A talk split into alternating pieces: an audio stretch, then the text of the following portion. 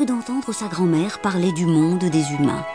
Cela l'émerveillait. Quand vous aurez quinze ans, répétait souvent la grand-mère à ses petites filles, il vous sera permis de nager jusqu'à la surface des flots. Vous pourrez vous poser sur les rochers au clair de lune pour contempler les voiliers, et peut-être même aurez-vous la chance d'approcher les côtes avec leurs collines et les villes des hommes. Mais il faut pour cela attendre vos quinze ans, pas avant.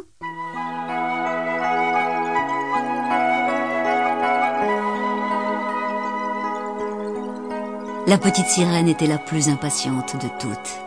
Elle rêvait et soupirait souvent en apercevant là-haut l'éclatante clarté du soleil et celle si douce de la lune. Le jour vint où l'aînée des six ondines eut quinze ans.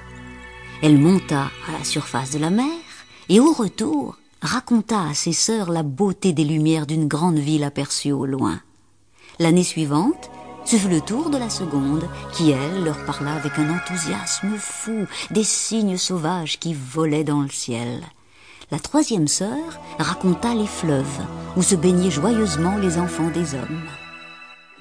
La quatrième dit qu'elle avait passé tout son temps à jouer avec ses amis les dauphins. C'était l'hiver.